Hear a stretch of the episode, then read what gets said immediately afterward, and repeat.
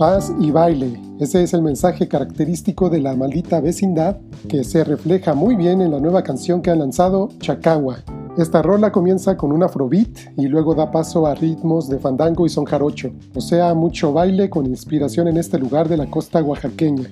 Y paz y justicia porque tienen como invitada especial a la saxofonista mixteca María Elena Ríos. Ella es sobreviviente de un deleznable ataque con ácido del que fue víctima en el 2019.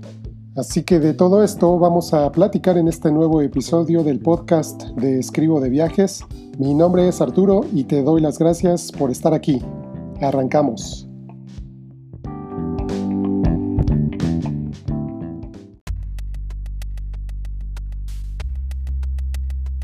Voy a leer el mensaje que publicó la maldita vecindad en sus redes sociales cuando dieron a conocer esta nueva canción. Esto es lo que escribieron.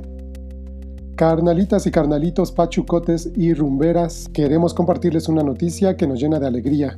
Hoy estamos estrenando una versión de nuestra canción Chacagua que viene dentro del álbum Circular Colectivo, con una colaboración muy especial, nuestra compañera musical, la saxofonista oaxaqueña María Elena Ríos. Su participación y gran talento aportan con su sonido el increíble colorido de la tradición musical oaxaqueña y nuestras raíces afromestizas. También Maldita Vecindad, siguiendo su tradición y camino solidario, apoya firmemente la lucha de Malena Ríos a dos años del atentado de que fue víctima y nos sumamos a los reclamos de justicia en su caso.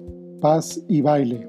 Hasta aquí esas palabras de la maldita vecindad y esto que hacen me parece muy importante porque visibilizan un caso tan urgente de atender, como es lo que le sucedió a María Elena Ríos, víctima de tentativa de feminicidio.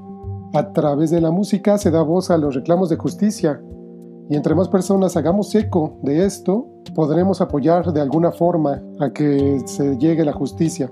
De verdad que es un deleite escuchar el saxofón de Marielena Ríos, tanto por su historia personal como por todo el talento que tiene. A lo largo de la canción escuchamos a Rocco de la Maldita cantar Fuerza Femenina y Échale Malena.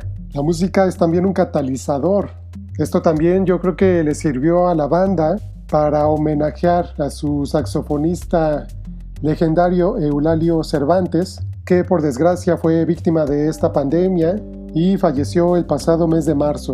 Esta canción es también un reconocimiento a la raíz negra, el México negro como le llaman también los de la maldita vecindad. Rocco también durante la canción canta África vive en América.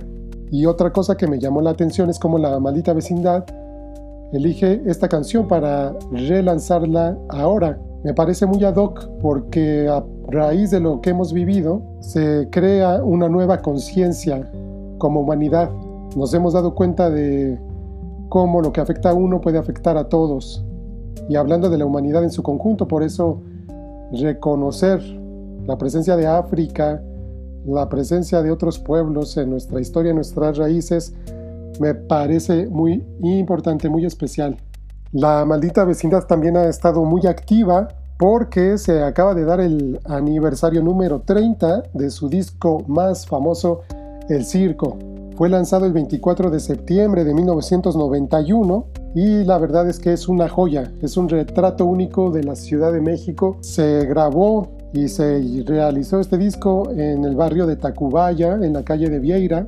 Era el segundo disco de La Maldita Vecindad y fue producido por Gustavo Santaolalla. Es totalmente un clásico y es fundamental para el rock mexicano. Algo que hace La Maldita Vecindad en este disco del circo es retratar cómo el mexicano tiene una creatividad enorme y una capacidad de reinvención y de salir adelante y de arreglárselas sorprendente. Entonces esto nos toca hoy en día también y le da una vigencia al disco porque una vez más, con todo lo que hemos pasado, toca reinventarse y toca salir adelante. Son 30 años entonces de este disco de La Maldita Vecindad y su música se mantiene es sin duda un lujo poder seguir disfrutando de la música de la maldita vecindad. Después de todas estas décadas, siempre ha estado con nosotros y hoy en día es un gran gusto poder seguir escuchándolos.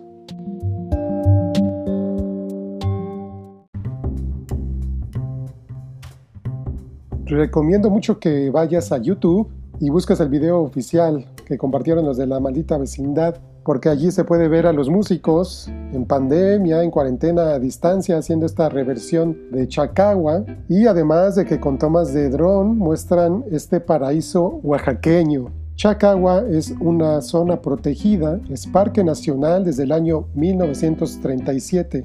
Es un lugar compuesto de lagunas y manglares. El acceso es en lancha, ya que es casi una isla. Solo una larga barra de arena es lo que lo une a la tierra. Sus principales atractivos son Playa Chacagua y Playa Cerro Hermoso. Son lugares totalmente aptos para el turismo, pero con playas prácticamente vírgenes. En la zona se podrá encontrar hospedaje en cabañas o espacios para acampar, también hay disponibles. Hay restaurantes. Las principales actividades a realizar pues tienen que ver con la riqueza natural que presenta Chacagua. Se puede disfrutar de avistamiento de aves, tortugas, cocodrilos y también delfines. Aquí se da una combinación única de vida natural y culturas originarias. La población es primordialmente afromexicana de habla mixteca. Las poblaciones son Chacagua, Charco Redondo, El Azufre, Isla Corral y Zapotalito. Al visitar este destino también se podrá surfear y algo de lo más atractivo es que se presenta el fenómeno de bioluminiscencia. La época de gran fama para visitar esta zona es el fin de año, recibir el año nuevo. Encontré muchos testimonios de viajeros que han pasado estas épocas en esta región de Oaxaca y tienen recuerdos memorables. Por ejemplo, Gabriela Barkentin es una de esas personas que han dicho cómo Chacagua es un verdadero paraíso para visitar. También en YouTube me gustó mucho el video que hace Vagaboom de este destino y la verdad es que luce espectacular. También en Chacagua hay un faro, un mirador desde donde se puede observar el lugar en todo su esplendor. En Chacagua se comen deliciosos mariscos y se viven noches estrelladas como en pocos lugares.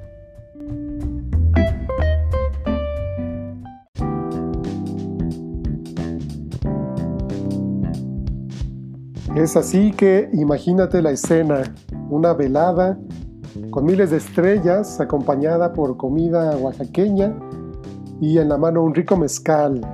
Esa es la magia de la música que despierta nuestros sentidos y nos impulsa a viajar muchas veces, principalmente con canciones como esta de la maldita vecindad dedicadas a un destino en específico.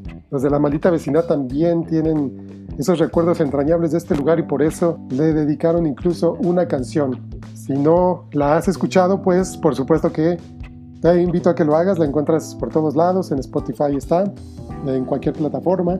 Y para cerrar este episodio, afortunadamente estamos sobrepasando todo el periodo de la pandemia y se ha comenzado a retomar la actividad cultural, de música, ferias de libro y demás. La maldita vecindad ya desde el pasado 15 de septiembre en Puebla arrancó una gira muy especial porque no están solos, sino que están con la Sonora Santanera. El proyecto se llama La Vecindad Santanera, pura gozadera garantizada. Las próximas fechas que ya tienen agendadas será el próximo 29 de octubre en la Arena de la Ciudad de México, el 13 de noviembre en Tijuana y el 18 en la ciudad de Monterrey. Allí están las opciones para disfrutar de uno de los mejores shows y dejar atrás finalmente el periodo del encierro. Hasta aquí este nuevo episodio del podcast de Escribo de Viajes. Recuerda visitar escribodeviajes.com para más periodismo viajero. Yo soy Arturo y te esperaré en la próxima edición de este podcast. Muchas gracias por escuchar.